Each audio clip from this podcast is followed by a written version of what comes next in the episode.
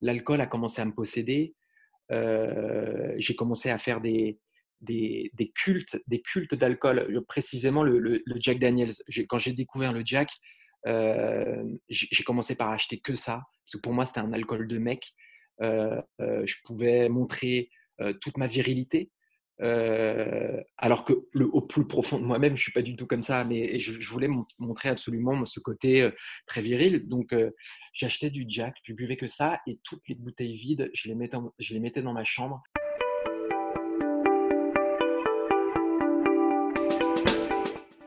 Bienvenue dans Chronique, un podcast où je pars à la rencontre de personnes atteintes de pathologies chroniques et qui sont à l'origine d'initiatives extraordinaires. Je m'appelle Clément et je suis le créateur de Sun, une application de mise en relation entre personnes atteintes d'une pathologie et d'un média qui libère la parole autour de ces sujets bien souvent trop tabous. Pour plus d'informations, rendez-vous sur notre site web sunapp.fr s u n a 2 p.fr ou bien directement sur nos réseaux sociaux. Bonne écoute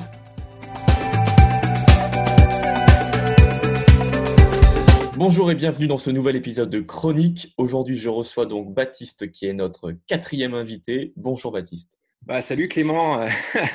ouais, je suis ravi d'être là. Je suis ravi d'être là. Merci de m'avoir invité. Euh, notre premier contact avait été euh, vachement cool au téléphone, donc euh, ça va être plaisir que, je témoigne sur ta chaîne. Hein. Bah, super, merci beaucoup.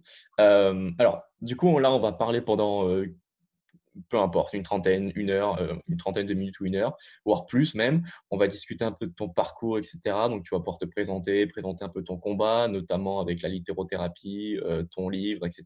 Ta rencontre avec euh, notamment Judith Lossman. puis à la fin, on parlera beaucoup d'actualité, notamment avec le confinement, etc. On va essayer un peu de relater un peu tout ton parcours.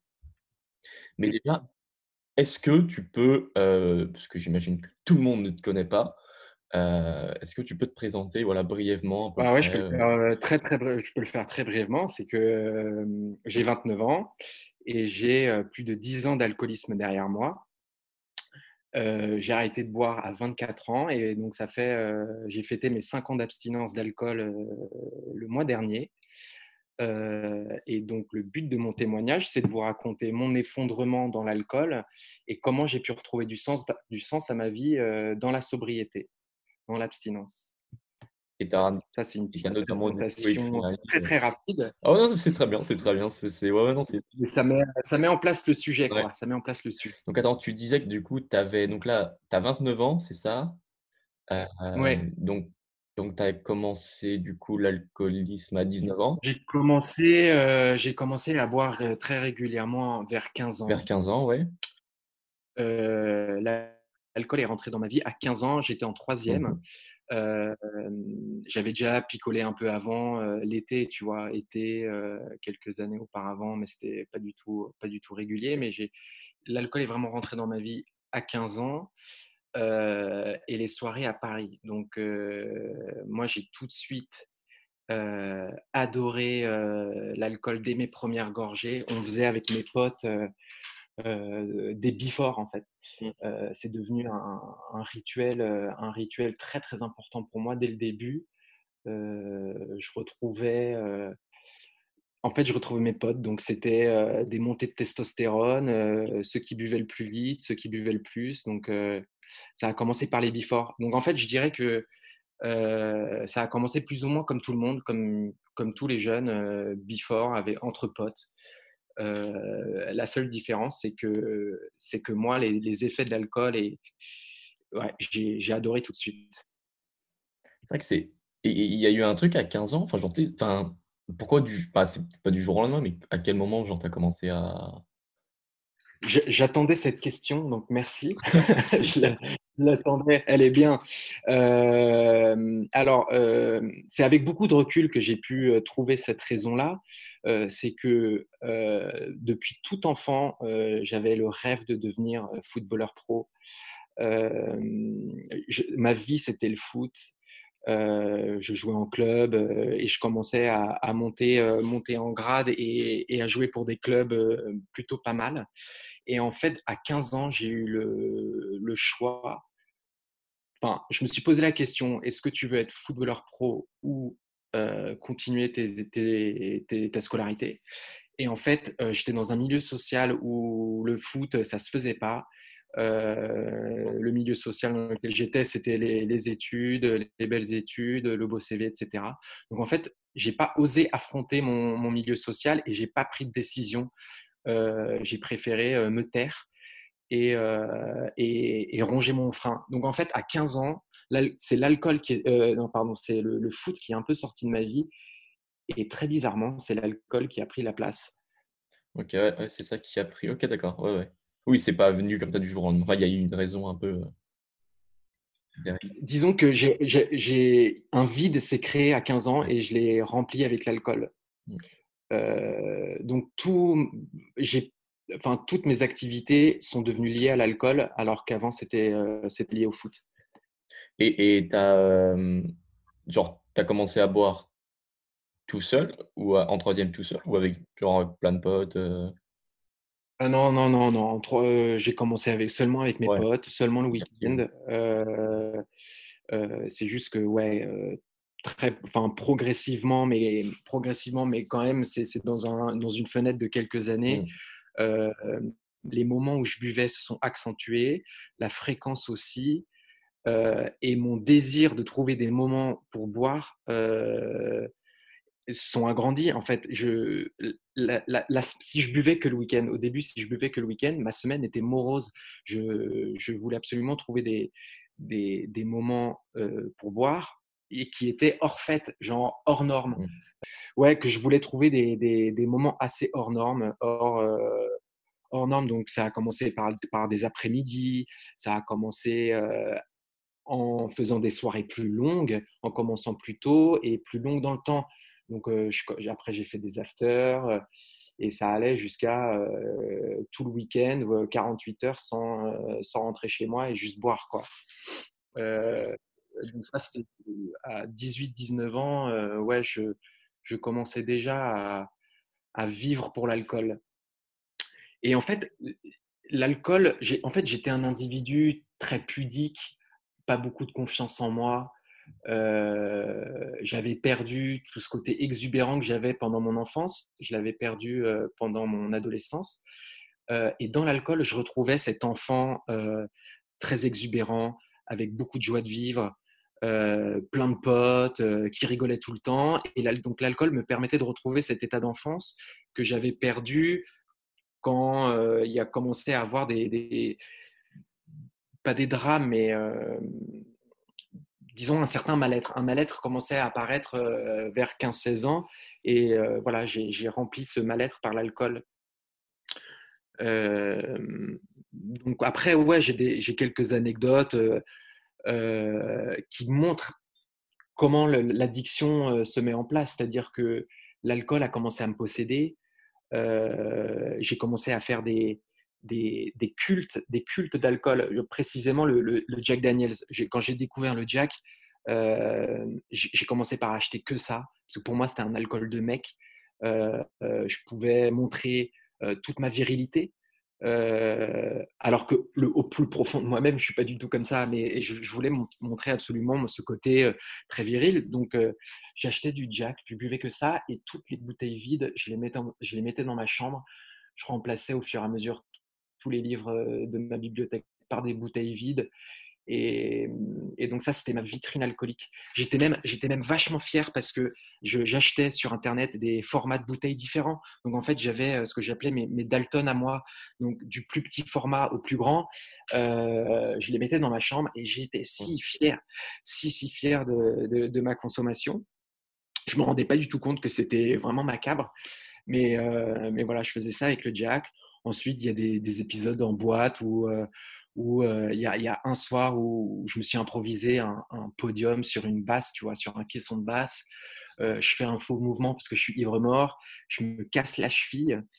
et j'avais tellement ce désir de faire la fête et de montrer aux gens que je savais faire la fête que j'ai pas pris ma santé en, en, compte et je suis resté dans la boîte. Je voulais absolument pas montrer que je souffrais. Et donc, je suis resté avec la cheville pétée dans la boîte euh, pendant au moins une heure et demie, euh, le temps de bien agoniser. Et quand mon, quand mon corps euh, en pouvait plus, le videur m'a porté en dehors de la boîte. Et, et, enfin, et après, j'ai passé trois, semaines, trois mois pardon, dans le plâtre. Mais le, le pire, c'est que ça ne m'empêchait pas d'aller en boîte les semaines d'après. Je ne pouvais absolument pas rater une soirée. C'était moi le patron de la fête, tu vois. Donc, donc dès la semaine prochaine, j'étais à nouveau en boîte avec mes béquilles, alors que je m'étais mis dans une situation assez dangereuse en, me cassant la, cheville, tu vois. quoi d'autre Je sais que tu adores les anecdotes, mais tu vois, il y, a un truc. Ouais, mais ouais, totalement. Et c'est vrai parce que je trouve ça super intéressant parce que, bon, du coup, tu vois, j'ai, moi j'ai 22 ans, donc je suis en plein dedans, enfin, plein dedans pas dans l'alcoolisme, mais dans, en plein dedans. C'est tout ce qui est soirée, etc. Forcément, tu vois, c'est là où tu en fais. Et tu vois, je vois plein de, de, de, de personnes qui sont bah, comme toi dans le sens, tu vois, j'en connais plein qui font ça, tu sais, remplacer leurs bouteilles, euh, remplacer les livres par les bouteilles, euh, euh, même aller vraiment aller, à toutes les soirées, ne pas en rater une. Enfin, tu vois, tout ce que tu dis, c'est bête, hein, mais, mais c'est vrai, enfin, j'en connais plein qui sont, il y a beaucoup de. Non, mais tu as raison, les jeunes d'aujourd'hui boivent énormément et sans prendre conscience de leur... des risques qu'il y a. Parce que euh, si je me souviens bien, moi, j'avais au collège, j'avais des cours d'éducation sexuelle, j'avais des, des, cours pour, pour, la prévention contre les drogues et l'alcool n'était pas considéré comme drogue. Enfin, ça l'est, ça l'est. Enfin, l'alcool est une drogue, mais on faisait de la prévention pour le cannabis, la cocaïne, etc. Mais donc en fait, les jeunes aujourd'hui n'ont pas conscience aussi parce qu'on a une culture française complètement ancrée dans l'alcool, mais. Ils n'ont pas conscience des dangers de l'addiction causée par l'alcool. Euh, donc ça, c'est très très problématique. Et après, alors oui, quand on est jeune, on peut tester nos limites, on peut euh, euh, faire quelques soirées en excès. C'est pas très grave, mais il faut faire gaffe parce que certains jeunes ont des comportements à risque qui développent dès leur enfance. Et donc, si tu leur mets une drogue dans les mains, progressivement, ils vont tomber dans l'addiction en fait. Ça ne veut pas dire que tous les jeunes qui se mettent une cuite tous les week-ends vont être alcooliques en fait mais euh, ça peut déclencher dans ton cerveau euh, des problématiques addictives, quoi. Ah ouais, et parce qu'en fait, finalement, c'est quoi être alcoolique? Enfin, tu vois, c'est quoi être. Enfin, comment tu le sais? Parce que finalement. Euh... Ouais, Alors, euh, ouais, c'est compliqué parce que chacun a son parcours différent et que moi, mon parcours, il, il m'est propre et que je peux avoir des conseils qui me sont propres, mais ça ne va pas s'appliquer à tout le monde. Ensuite, je dirais vraiment que l'alcoolisme, c'est quand tu perds toute notion de, maîtrise dans ta vie. Ça, c'est un, des, grands sujets euh, que j'ai appris aux alcooliques anonymes, c'est que si l'alcool t'apporte plus de côté négatif que de côté bénéfique, tu as, une consommation à risque. Ensuite, si tu perds euh, la maîtrise de ta vie, c'est-à-dire que tu tu vas être moins productif au taf, euh, ça va te créer des problèmes dans ton couple, si ta famille commence à te faire des reproches, si tu perds tes amis, si tu commences à être seul, à boire tout seul. Euh, toutes ces petites choses qui montrent que finalement tu es possédé par l'alcool et que tu n'as plus aucune maîtrise sur ta consommation, tu peux être considéré comme consommateur à risque et donc peut-être addict. Et ça, ça arrivé du coup? Enfin, c'est enfin... Ouais, bah, ouais euh, tous ces, euh, c'est ce que j'appelle les troubles, les troubles addictifs, c'est-à-dire, je, enfin, si tu veux, je les énumère et après on peut en parler, mais euh, c'est que des choses qui me sont arrivées. je vais te les citer et après on peut rentrer en détail. Donc, je t'ai parlé plus ou moins de la première, c'est vraiment l'incapacité à remplir des, des, obligations majeures, de, de perdre toutes tes responsabilités. En deuxième, je dirais qu'il y a une solitude accrue. Euh, troisièmement, tu vas abandonner toutes les activités que tu faisais. Genre, moi, dans, ma vie, c'est le foot. Donc, tu vas abandonner toutes tes, toutes tes autres activités. Tu vas te concentrer uniquement sur l'alcool. Ensuite, euh, quatrième, euh, tu vas te mettre dans des situations dangereuses. Donc, tu peux te réveiller dans la rue, tu peux tu peux te casser le pied comme, euh, comme je l'ai fait. Euh, voilà. Ensuite, il y a le temps passé qui est très important, le temps passé à consommer qui va augmenter et le temps à récupérer de tes cuites qui va augmenter, le temps passé à penser à boire qui va augmenter pendant la journée. Tu vas penser la journée, genre à midi, tu vas commencer à penser à la bière que tu vas te servir à 18h quand tu as fini tes cours. Donc voilà, donc c'est pas seulement le temps passé à consommer, mais c'est le temps passé, passé à, à, y penser et à récupérer, tu vois. Ce temps est accru et finit par être en fait tout ton quotidien. Ensuite, il y a en fait euh, sixième point, c'est que tu vas arrêter d'écouter les reproches des autres. C'est que tu vas continuer à boire malgré les inquiétudes de, tes proches. Euh, je sais que tu voulais pas mal qu'on parle de ça, mais ça, c'est un des points. Ensuite, il y a, euh, par exemple, les efforts infructueux pour, boire, pour, pour réduire. Tu vas dire, OK, j'ai peut-être un problème, bah, ce soir, je vais me limiter à la bière. Sauf que tu peux te foutre une race à la bière. Donc, tu vas en prendre 15 et tu vas, tu vas finir dans le même état que si tu avais pris de la vodka. Donc, ça, c'est vraiment les efforts infructueux pour réduire c'est un des troubles alcooliques qui, sont, qui, ont été chez moi. Euh, ensuite, il y a boire seul, boire en cachette, euh, le mensonge.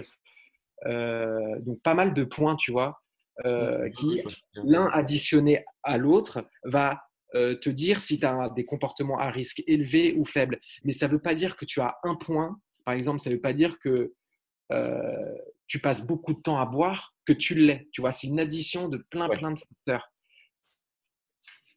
Oui, oui, oui, c'est pas parce que tu bois euh, quelques fois en soirée que tu es forcément en train Non, non, pas du tout. Et d'ailleurs, je suis pas du tout euh, anti-alcool. Je préfère bien le, préciser. C'est que on est, euh, comme tu le sais, en fait, tu, le sais bien, on est, en fait, on est pour l'addiction et pour la maladie en général, on est tous inégaux, en fait.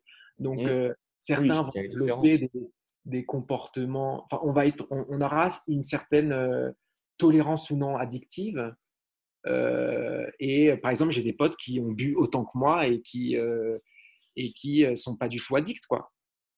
Oui, ça dépend vraiment des cas, de, des personnes, de la vie personnelle. Ouais. ouais. Et, et on tient peut-être toute bête, mais tu bois encore aujourd'hui?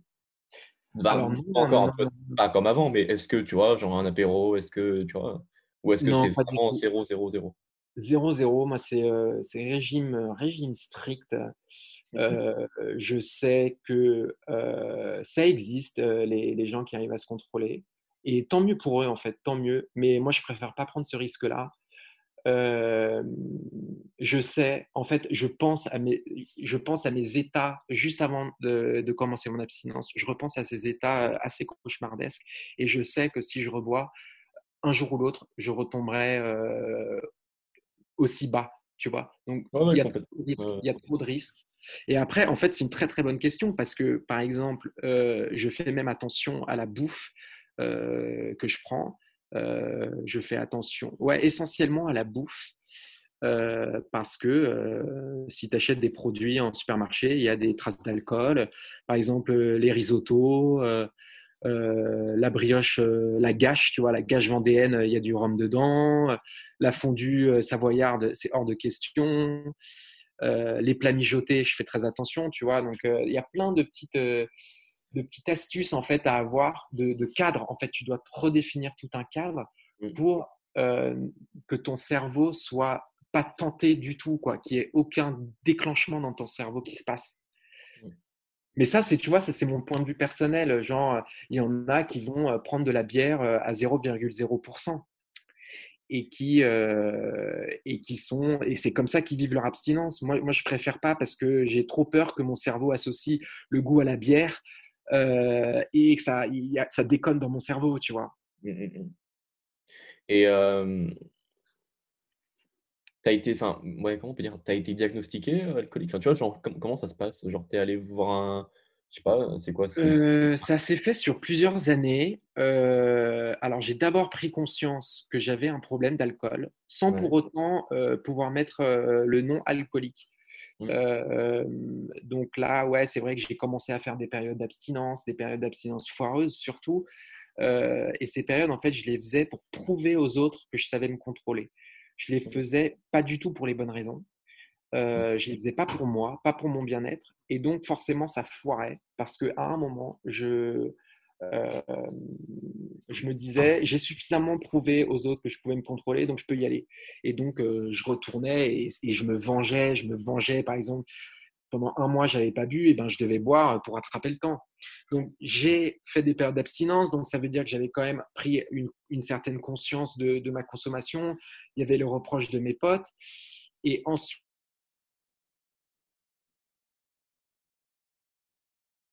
le fameux déclic où, euh, où j'ai accepté euh, cette maladie. Je venais de faire ça a été ce que j'appelle la cuite historique parce que c'est la cuite qui m'a permis de, de, réaliser que, que j'abusais vraiment.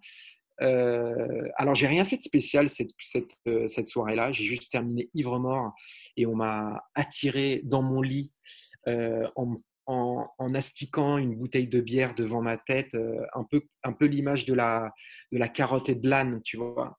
L'âne attiré par la carotte. Et, et je me suis effondré dans le lit. Et, cette cuite, j'ai mis 48 heures, 72 heures à m'en remettre. J'étais grelottant dans le pieu, complètement dans le mal. Et là, au bout de 48 heures, tu as ma mère qui rentre dans ma chambre. ma mère qui a été toujours d'une douceur intégrale, elle fait, dans mon histoire de vie, elle a une importance vraiment primordiale. Et là, elle, elle s'assied à côté du lit et elle devine que je suis absolument dans le mal, en grosse gueule de bois, et elle me dit, tu devrais aller aux alcooliques anonymes. Et cette phrase-là, c'est la première fois que j'entends le mot alcoolique et que je l'entends en fait. J'avais dû l'entendre, j'avais dû euh, l'entendre déjà, mais c'est la première fois que j'ai su ouvrir les yeux. Euh, et deux jours après, j'étais aux alcooliques anonymes. Et en fait, ce il y a eu ce déclic-là avec maman et chose assez géniale, c'est que le même jour, je reçois une lettre de mes amis par la poste et c'est une lettre euh, d'amour et qui me disent, euh, ils, me disent, en train de te détruire, euh, on pense vraiment que tu devrais arrêter de boire. Et donc c'est pour ça que je parle vraiment d'acte de providence, c'est-à-dire que le déclic, je, ne sais pas l'expliquer. Pourquoi est-ce que ce jour-là j'ai pu écouter? Pourquoi j'ai été touché? Ça se trouve, ils m'en auraient parlé euh, deux mois avant, j'aurais pas écouté, je les ai envoyés chier. Et donc, euh, c'est vraiment un acte de providence que je n'explique pas, mais ces deux faits, maman et la lettre de mes amis, m'ont ouvert les yeux et je suis allé aux alcooliques anonymes. et alors? Et alors, euh, en fait, en fait ça, a été, ça a été juste une délivrance. Quoi. Euh, pendant toutes ces années d'errance alcoolique euh, mmh. où, où je ne savais pas qui j'étais, où je me sentais différent, je ne savais pas pourquoi je me sentais différent, pourquoi est-ce que j'étais impulsif, pourquoi j'étais en colère, pourquoi toutes ces émotions que j'arrivais pas du tout à gérer et que je planquais dans l'alcool et ces émotions-là que je voyais pas forcément chez les autres, et ben, au bout d'un moment, je me disais, mais, mais tu as un problème, pourquoi tu es différent? Et là, tac, aux alcooliques anonymes, j'entends des témoignages, mais bouleversants, et j'arrive à m'identifier. Et cette identification m'a délivré.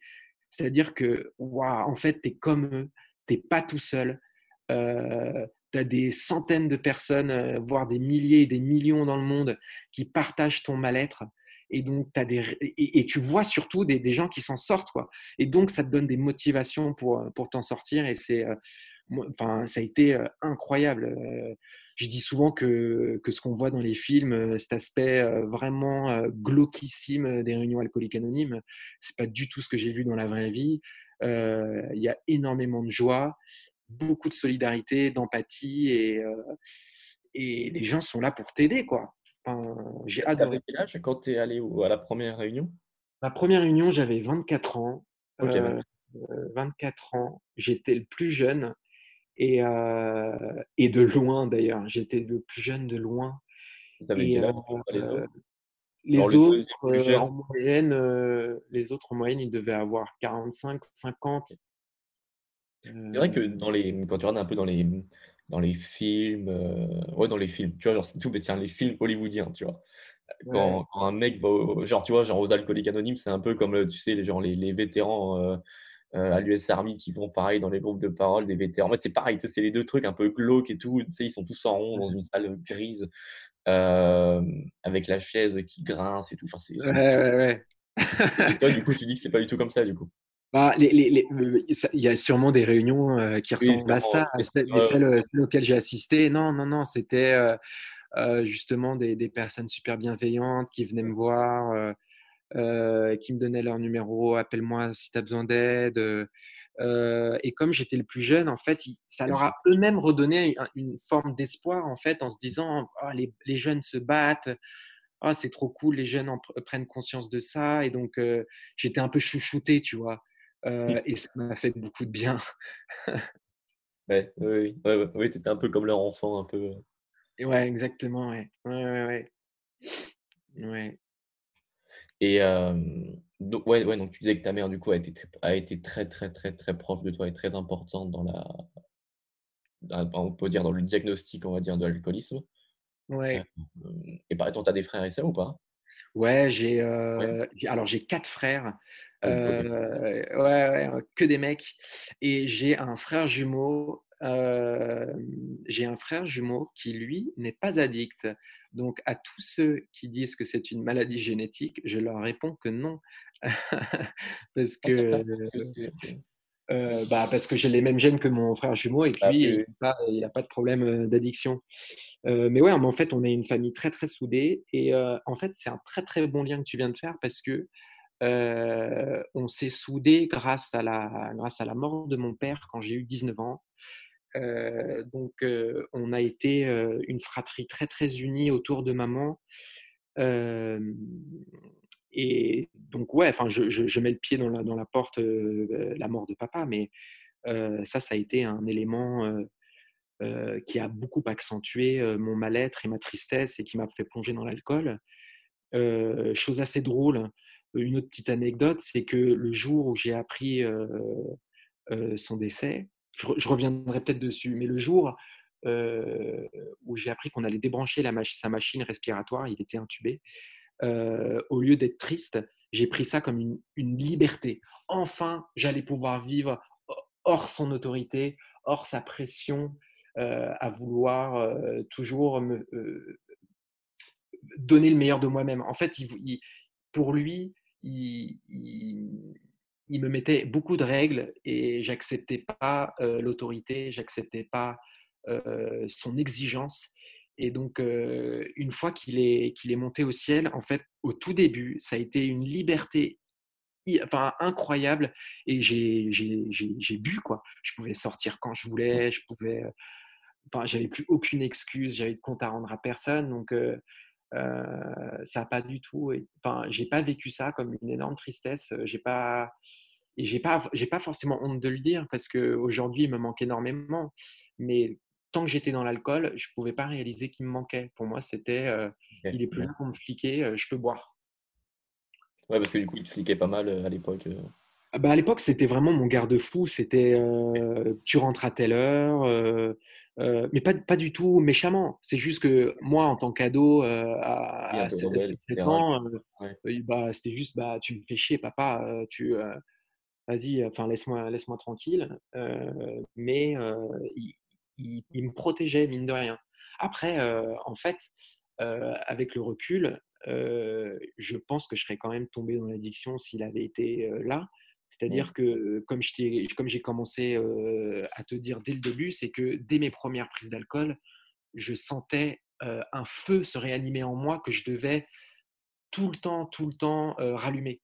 Donc forcément, la perte de papa, c'est un élément qui qui a accentué, mais c'est pas, c'est pas une cause, tu vois? Ouais, c'est pas oui, oui, oui, oui, c'est pas OK. ouais. Non, Et en fait, heu, pour venir là-dessus, heu, je sais pas si on a le temps d'y réfléchir, mais sa mort a été, heu, vachement brutale. C'est-à-dire qu'il était en pleine forme. Il était en pleine forme, ouais et il m'appelle, pour me dire, «Ouais, je vais partir, je vais faire un jogging, on se voit pour le dîner» et et 20 minutes après, je reçois un coup de fil de lui, sauf que c'est pas lui à l'autre bout du fil et c'est un mec qui me dit, «Viens vite, il y a un danger».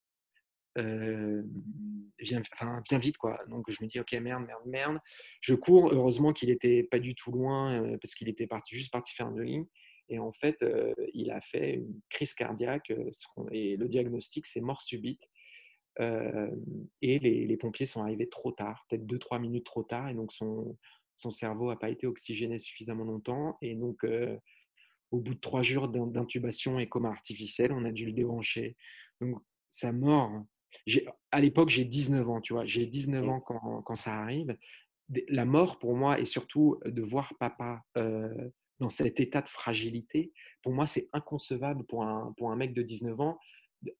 ne serait-ce que d'imaginer la mort, mais de voir son père fragile comme ça, ça n'existe pas dans l'esprit d'un mec de, de 19 ans. Donc, en fait, et que ça se passe en trois jours, ce truc, c'est c'est violent à et ça, je le, je le reconnais aujourd'hui. Mais après, dans l'alcool, dans l'alcool, ouais, ça a plus été une liberté. Et tes frères, ils l'ont pris comme comment? Très bonne question. ils ont mis beaucoup de temps aussi à réaliser. C'est vrai que accepter qu'il soit plus là, c'était. Je pense qu'on a mis tous plusieurs années à s'en remettre. Aujourd'hui, tout le monde est dans le droit chemin. Tous mes frères, je suis super fier de tous mes frères, ils font des choses merveilleuses. mais, mais on a mis du temps, ça a été un deuil compliqué. Mmh. C'était, c'était le, le, socle, en fait, le socle de la famille. Euh, maman était mère au foyer parce que euh, bah, elle avait cinq mecs à la maison. Et il était, il prenait beaucoup de place dans la famille. il a créé un vide assez, assez immense et on a dû se recréer sans cette figure, tu vois, sans cette figure autoritaire et paternelle. Mais ouais. Et alors, du coup, maintenant, il y a un truc qui m'intéresse énormément dans, dans, le parcours que tu as fait. C'était notamment comment comment comment comment es sorti du coup un peu de l'alcoolisme, etc. Donc c'est notamment avec la avec ton livre, avec la littérothérapie. C'est comme ça que ça s'appelle, si je dis pas de bêtises. Ouais. Euh, Est-ce que du coup tu peux, enfin, moi, quand, quand, quand, quand j'ai lu un peu le truc, comment comment comment t'avais fait en fait pour pour sortir de tout ça, je savais pas qu'on pouvait, enfin, je savais pas que, que, la, puissance des mots, tu vois, pouvait euh, autant, euh, autant être efficace. Et du coup, je me demandais, voilà, est-ce que tu peux déjà un peu expliquer c'est quoi la ouais, Je vais t'expliquer, mais en fait, ça me fait rire parce que euh, moi non plus, moi non plus, j'avais aucune idée de la puissance des mots. en fait, ce qui s'est passé, c'est que très très vite, au début de mon abstinence, j'ai eu envie d'écrire un livre sur mes expériences. Je sentais que j'avais besoin de, de, de, sortir mes tripes et de me faire du bien, de, guérir de mes blessures. Je t'ai pas parlé de tous mes drames, mais j'en ai beaucoup qui sont arrivés dans ma vie, donc je devais me soigner. Et en fait, comme j'étais toujours en manque de confiance en moi et que j'avais très très peur de prendre la parole, je me suis mmh. dit l'écriture c'est un super moyen d'expression. Et donc j'ai commencé à écrire seul, tu vois. Et au bout d'un moment, comme je suis pas forcément littéraire et que et que euh, écrire un livre c'est un vrai métier, euh, coup de chance, et c'est là encore où ma mère est exceptionnelle, c'est qu'elle m'a tiré une épingle du pied, elle m'a présenté un flyer marqué littérothérapie, un truc style euh, je vous aide euh, à écrire euh, votre livre, enfin je sais plus trop. Et j'appelle le numéro et je tombe sur cette femme qui s'appelle Judy Klossman, qui est aujourd'hui ma co-auteure. Et, et elle, elle, elle, a créé ce concept de littérothérapie. Elle est la, la créatrice de ce concept, c'est-à-dire que ça va être des séances de thérapie. Et au final, tu auras un livre dans les mains. Mais donc, c'est des séances d'écriture. Euh, c'est des séances d'écriture, mais comme euh, une séance de psy. Donc, en fait, je la voyais, au début, je la voyais toutes les semaines. Euh, je prenais des notes, on se parlait, on abordait des sujets, elle me guidait, genre, euh, ah bah, explore cette piste, euh, approfondis ce thème-là. Et donc après, pour la semaine suivante, je devais lui ramener des textes et ensuite on les relisait et on les approfondissait. Et de fil en aiguille, elle s'est tellement investie dans mon histoire et on a eu beaucoup de choses en commun sur notre sensibilité commune que qu'on a décidé de, de, de devenir co-auteur. Et, euh, euh, et aujourd'hui, notre, livre existe et je suis super fier. Il est disponible partout d'ailleurs? Il est disponible où? Euh, Alors, j'ai, je me suis. Intéresse Je me suis publié en auto-édition pour le moment. il a très très bien marché.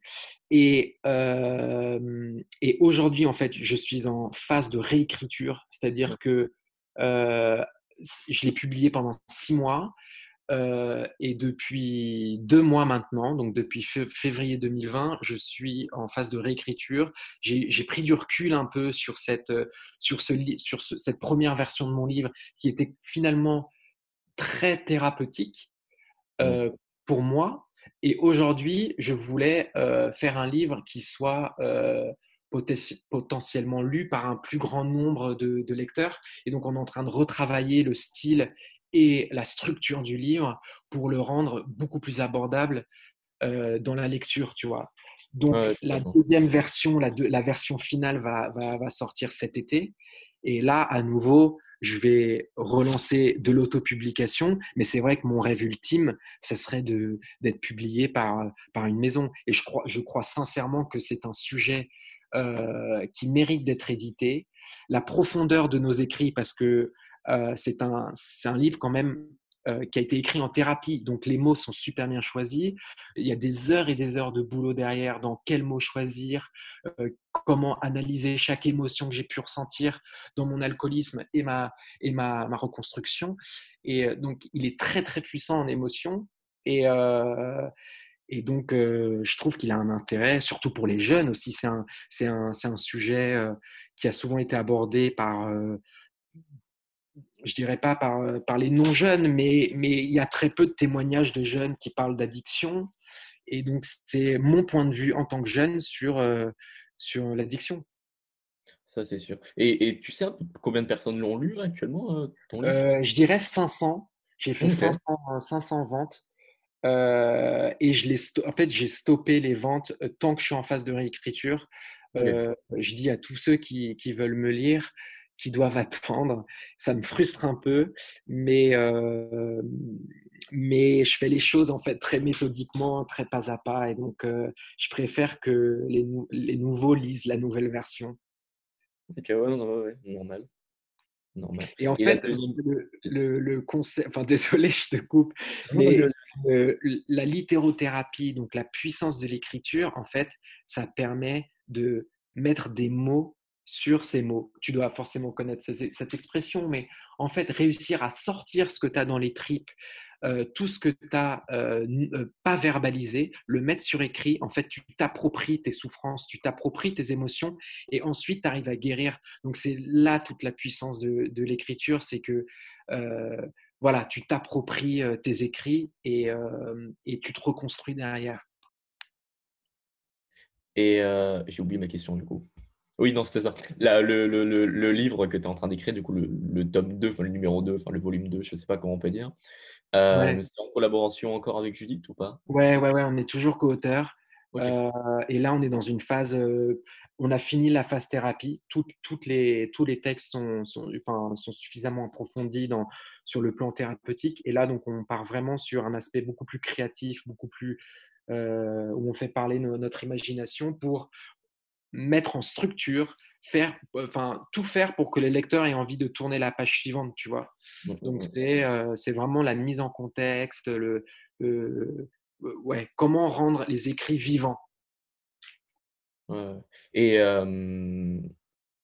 j'ai vu aussi, du coup, que tu étais en train de faire une forme, si je dis pas de bêtises, hein, tu me dis si je dis une erreur, que tu es en train de faire, du coup, là, tu es en train de devenir patient expert. Ouais, ouais, ouais. Ça, c'est top. Ça, c'est ce, que, ce que ma co-auteure Judith euh, appelle euh, les euh, dommages collatéraux positifs de l'écriture. C'est-à-dire que en écrivant ce livre, je, je, sais aujourd'hui comment donner sens à ma vie. ce livre m'a donné le droit d'exister comme je suis. Je m'affirme comme je suis. Et donc, j'ai entendu parler de, de ce que c'est le patient expert.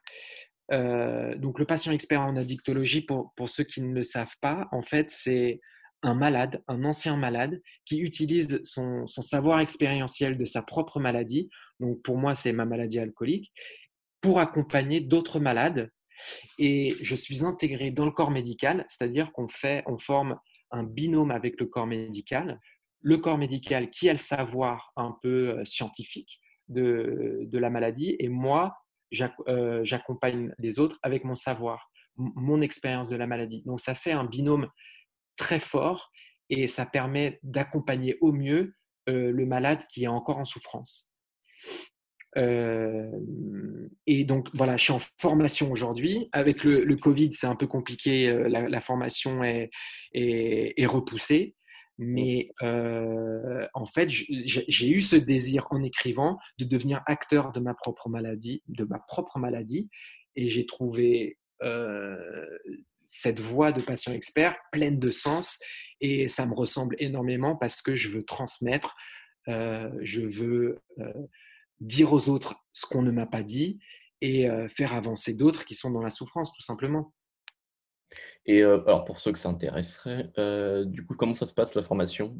Donc, la formation, il y a des modules théoriques. Donc, on est forcément, je dois apprendre un peu les, les, la théorie scientifique parce que je bosse avec des médecins, et des psychologues, des addictologues et des psychiatres. Et donc, je dois connaître de un le vocabulaire, comment fonctionne le cerveau. je dois aussi apprendre à comment mieux communiquer avec le malade, comment me construire, euh, comment construire mon propre discours, tu vois. C'est des choses qui s'apprennent. Et ensuite, j'ai des modules, euh, disons, de stage où là, je me rends à l'hôpital et je, en fait, je, bosse à l'hôpital Bichat euh, à Paris dans le 17e. Je crois que c'est dans le 17e. c'est à l'hôpital Bichat. Et donc là, je rends visite aux malades. et là, comment ça se passe concrètement? En fait, eh bien, j'arrive le matin, j'ai la liste de tous ceux qui sont dans les chambres et euh, en fonction de ce qui me touche, enfin, ce, tu vois, j'ai un petit, euh, j'ai un petit descriptif de chaque malade, donc je sais, ah, enfin, très brief, euh, brièvement, j'ai pas, j'ai pas toutes les infos, mais je peux savoir si c'est un homme, une femme, son âge et son passif dans le milieu des cures et donc, je rentre, dans, je rentre dans leur chambre et je peux passer autant de temps que je veux dans chaque chambre, que ce soit 10 minutes, 1 heure, 1 heure et demie. Je n'ai aucun compte à rendre. Euh, c'est pas du tout axé sur la performance, genre combien de malades tu dois avoir par jour. Non, c'est pas du tout comme ça. C'est plus je donne mon temps euh, et j'essaye d'accompagner au mieux. Et ce qui est assez incroyable, c'est que je vois dans les yeux euh, de ceux que je vois le, une lumière qui s'allume quand euh, tu rentres dans leur chambre, entre le moment où tu arrives et le moment où tu pars, rien que dans leur stature, dans leur posture physique, j'arrive à leur redonner confiance. Et c'est pile ce qu'ils ont besoin, tu vois. Ils ont besoin d'être entendus par quelqu'un qui a vécu la même chose qu'eux. Comment euh, soi-même s'ouvrir un docteur si tu te sens jugé. Et s'ils vont voir quelqu'un qui a vécu la même chose et qui capte directement, parce que je suis pas en blouse, je suis pas habillé en médecin, je suis habillé comme je veux, et puis euh, de toute façon ils sentent très bien euh, dans, notre sensibilité qu'on a, qu'on a des choses en commun. Donc ils vont forcément plus s'ouvrir à moi et les conseils que je vais leur donner, ou c'est pas vraiment des conseils, mais c'est leur redonner confiance euh, ils vont, euh, il y a une lueur qui va, qui va s'ouvrir, quoi. Bien, tu as parfaitement résumé euh, Sun en même temps. bah non, mais en, en, même temps, Clément, depuis que tu m'as, depuis que tu m'as contacté, je trouve, enfin, ce que tu fais, c'est absolument incroyable. ça va servir à beaucoup, beaucoup de jeunes et je suis, honnêtement, je suis fier de ce que tu fais, quoi. Merci. on va essayer de développer ça à un plus grand nombre. Parce que tu vois, nous, de base, c'était ça, c'est que nous, on savait que beaucoup de gens étaient pas des personnes comme toi, tu vois, des patients experts qui allaient, euh, qui allaient voir, tu vois, dans les chambres d'hôpitaux, etc., des personnes pendant 10 minutes, une heure et demie, tu vois. Et on s'est dit, euh, c'est un nombre. Enfin, tu vois, j'avais vu les chiffres, hein, ça reste, euh, c'est minime, tu vois.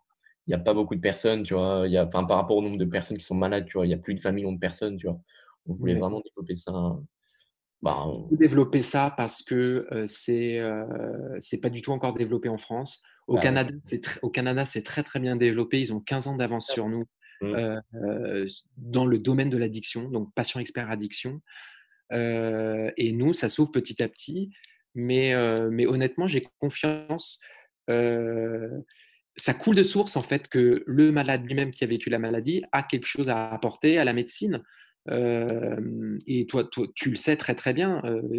tu t'es, toi-même dans ta propre maladie, tu t'es renseigné, tu es, plus à même d'aider ceux qui ont vécu la même chose que toi. Et les gens que, que tu aides, bah, ils, vont t'écouter peut-être plus qu'un qu'un docteur, j'en sais rien, mais tu vois, enfin. Oui, il y a des gens qui, préfèrent parler à un docteur, d'autres qui préfèrent parler à quelqu'un qui sont comme eux en termes de, de pathologie c'est vrai que chacun est différent à ce niveau-là, mais c'est vrai qu'il faut, proposer toujours différentes solutions. Ouais, c'est ça. C'est euh, en fait c'est faire prendre conscience aux autres qu'il y a une multitude de solutions Mmh. et, euh, et après ils choisissent quoi. C'est vrai que c'est comme pour toi, tu vois? Toi, tu avais la littérothérapie, tu as aussi des groupes de parole. Bon, toi, tu as fait les 2, mais du coup, il y en a qui qui voilà, il y en a qui font qu'un des 2. Enfin voilà, chacun après fait comme, C'est il vrai. et Chacun fait comme il le sent, heu, ce qui est bien pour soi.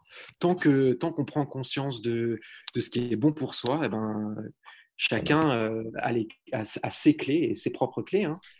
totalement Ouais, et heu et je me posais une question. vas-y on en avait déjà parlé avant au téléphone, mais du coup, hors, hors podcast. Mais, avec le confinement et cetera, donc du coup, j'imagine un peu la parce que là, du coup, tu es tout seul ou pas chez toi? Seul? non, je suis avec, heu, je suis avec ma copine en ce moment, Donc ça va, donc ça va, elle, me soutient bien. C'est vrai que les premières semaines de confinement ont été vachement compliquées, pardon, parce que c'était nouveau ce cette perte de liberté et donc j'ai été pris, heu, d'angoisse et de nouvelles pulsions, pulsions d'alcool. Et donc ouais, j'ai dû, pas mal lutter. Hem, je sais que ce confinement, fait du mal aux addicts en sevrage parce que c'est très facile de rechuter en confinement. mmh, mais c'est vrai que ouais, il y a des ajustements, que j'ai dû faire pour, me recréer un espèce de de cocon rassurant pour ne pas succomber à ces pulsions. Alors, je me sens je me fais suffisamment confiance aujourd'hui, quoique, il faut toujours que j'ai, que je sois, lucide et conscient que je peux rechuter, un jour. Mais, mais enfin, j'ai pas chuté et et ça va bien. Honnêtement, je gère plutôt bien. OK. Tu aurais un conseil à donner à je sais pas, pendant le confinement en mode, heu, je sais pas, un conseil, un truc qui fait que Bah, c'est tout con, mais en fait, heu, les les addicts ont besoin d'occuper leur esprit, heu et d'occuper leurs mains. Donc, en fait, ce qui ce qui est génial, ça serait de de cuisiner, de se lancer dans des activités manuelles, pour oublier qu'on a dépensé, d'alcool. Je conseille aussi de s'évader dans la lecture, heu, moi, je fais beaucoup de jardinage j'ai de la chance d'avoir un jardin, donc je fais du jardinage et heu, ça me permet d'avoir, heu, du temps, pour m'occuper et et profiter de l'extérieur. Regarder des séries, hein, moi je je ponce Netflix, plein, plein de choses en fait qui vont, occuper ton esprit autrement que par, que par des pensées néfastes.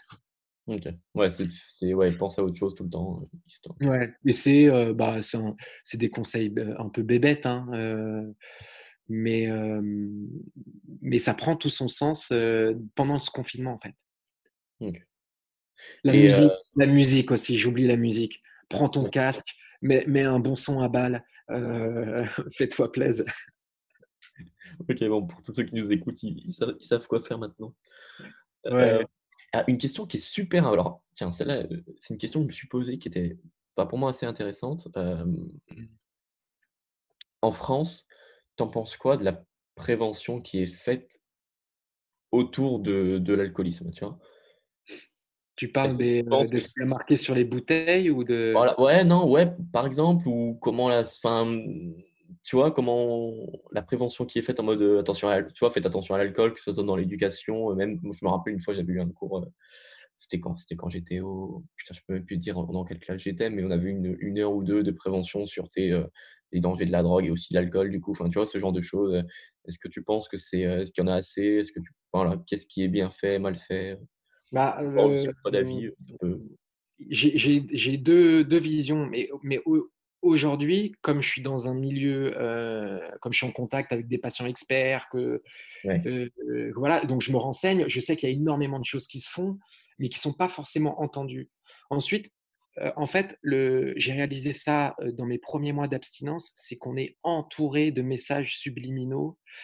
Je ne savais pas à quel point l'alcool était omniprésent dans notre société.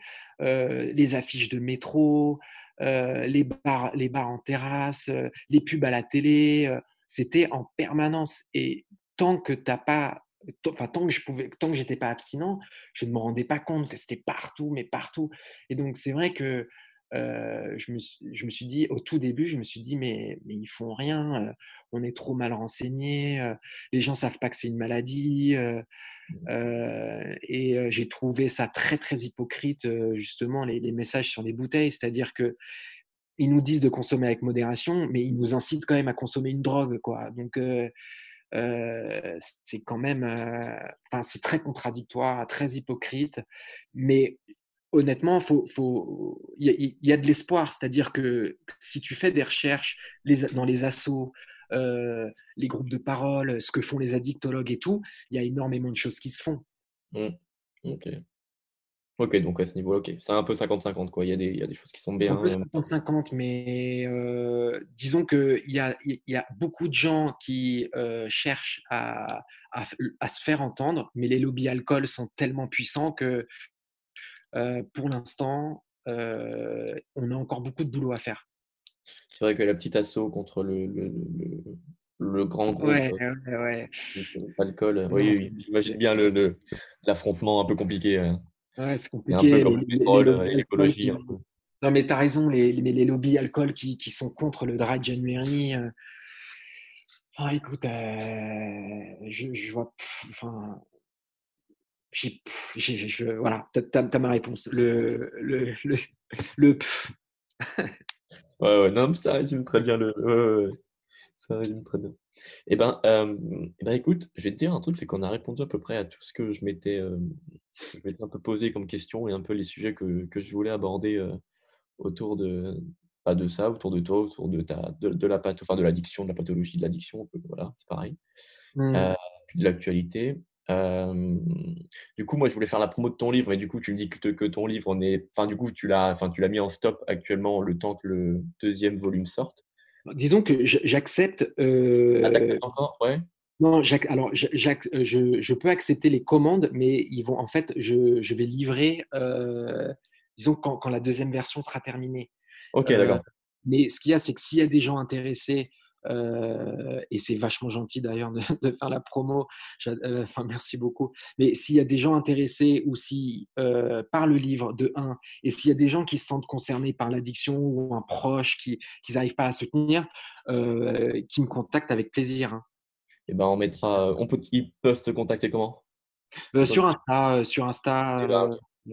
Et ben, et du coup, dans la bio de ce podcast, voilà, dans la bio de ce podcast, il y aura le, le, le, le compte Insta. C'est adorable. C'est adorable.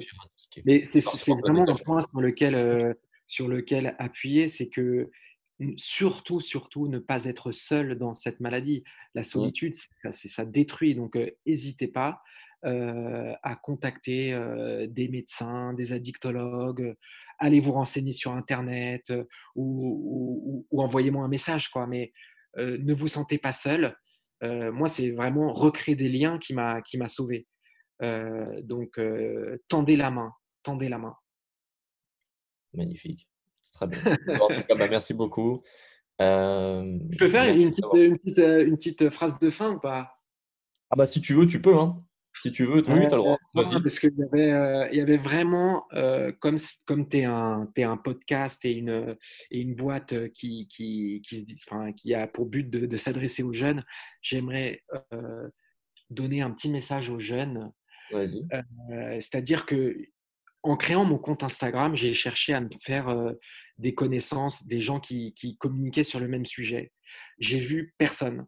Et en faisant des recherches euh, avec les hashtags genre alcoolisme, alcoolique, j'ai vu que des jeunes qui postaient des photos de leur consommation et en faisant genre qui kiffaient la vie. Et donc en fait, j'aimerais vraiment faire un, appel ou une alerte sur la confusion entre le mot alcoolisme et, je profite de la vie, je me mets des grosses cuites. C'est que l'alcoolisme, c'est une maladie, euh, c'est pas, euh, pas un cul sec. Euh, il y a 41 000 morts par an à cause de l'alcool et c'est euh, l'alcoolisme, c'est une maladie. C'est pas, moi, ça me fait du mal que des gens en rigolent sur les réseaux sociaux donc voilà, c'était ça l'appel que je voulais faire. Et en fait, heureusement qu'il y a des solutions pour s'en sortir. Il y a des médecins, il y a des, il y a des groupes de parole, euh, il y a des, il y a des patients experts, il y a beaucoup de solutions. Et, euh, et donc, euh, comme je l'ai dit tout à l'heure, tendez la main. Quoi. Top. Nickel. Ça me va. On va faire, on va faire une campagne tiens, pour euh, faire le hashtag, pour que le hashtag alcoolique ou alcoolisme. Non, mais en vrai, en vrai, en vrai c'était chaud. Hein, si tu fais une recherche du mot alcoolisme, tu vas voir que des mecs. C'est bon, attends, je vais tester. Ouais. Parce que je l'ai jamais fait, je dois avouer. Alors, hashtag. On va faire ça en direct, hein, c'est pas grave, on enlève. Hop. Alcoolisme. Ok, ouais. Je check en même temps que toi. Hein, mais... Ok.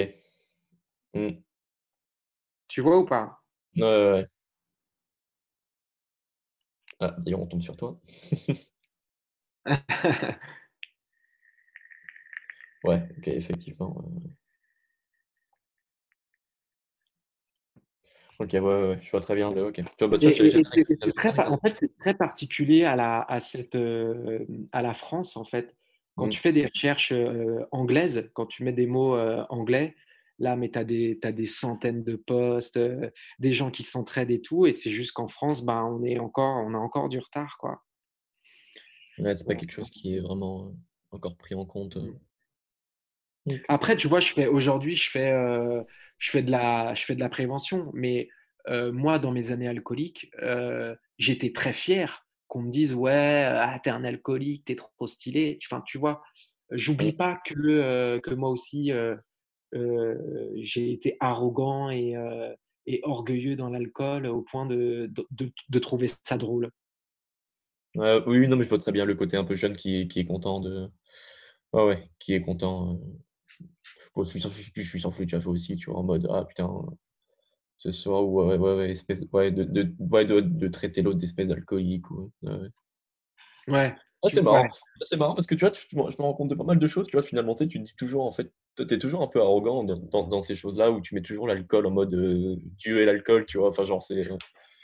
L'alcool, c'est bien, l'alcool, c'est important, etc. Alors que en plus, tu disais quoi, 44 000 morts en France par an? 41 44 41 000 morts par an, euh, c'est un chiffre qui a été euh, donné l'année dernière. Euh, et ça compte, je crois que ça comptabilise aussi les morts, les morts sur route, les, suicides aussi. Il y a beaucoup de suicides liés à l'alcool. Alors, tu vois, ça va être. En fait, non, en fait, je sais pas, je sais pas comment c'est comptabilisé, mais euh, les morts sur route vont être comptabilisés sur les morts, euh, enfin les morts sur route, pas euh, dans les morts alcool. Oui, il, y a certains, il, y a certains, suicides qui vont être la conséquence d'un abus d'alcool ou d'un mal-être. le mec ne sait pas comment s'en sortir, mais il est dans l'alcool, il va être dans la catégorie suicide, alors qu'il devrait être dans la catégorie alcool. Donc, il y a... Donc, en fait, oui, tu sais pas vraiment. Ouais. C'est la, la, la, troisième mort, euh, c'est la troisième cause de mort en France après euh, le cancer et, euh, et, et, je sais plus quoi, mais c'est la troisième mort. Ouais, donc c'est conséquent. C'est très, très, très conséquent. Oui. Oui, oui, oui. Ok. Et eh ben, ben, en tout cas, merci. Ce qui était super intéressant, ce qui était super intéressant, c'est que tu es la première personne euh, qui parle justement d'une addiction et pas de. Enfin, d'une addiction et pas d'une maladie, on va dire, euh, chronique euh, comme la mienne, tu vois, genre Crohn ou endométriose, etc. Donc, c'est vraiment super intéressant. Ça permet d'ouvrir un peu les. les... Bah, d'ouvrir un peu. Attends, je suis que, je suis reconnaissant, je suis reconnaissant envers toi qui, enfin, qui m'est contacté, quoi. Enfin, continuez, les gars, continuez. Oui, c'est bah là, pour le coup, là, on est à fond. Puis c'est bien que le confinement, hein, finalement, on a un peu plus de temps pour le faire. on a encore plus de temps. Il n'y a, rien à faire. Donc, euh, finalement, euh, c'est parti. bah, en tout cas, merci. Et puis, n'oublie pas que le, que le livre, enfin, le livre, le compte Insta est dans la bio. Euh, donc, si vous voulez contacter Baptiste, c'est maintenant. Et, et voilà. Top. Ah, je suis ravi, ravi, ravi. Et ça m'a fait vachement plaisir de, de parler avec toi. Et, et j'espère que ça, ça touchera d'autres personnes. Oh, oui, on va faire en sorte que. bon, en tout cas, merci. gentil. Merci Clément, merci, merci. Ciao.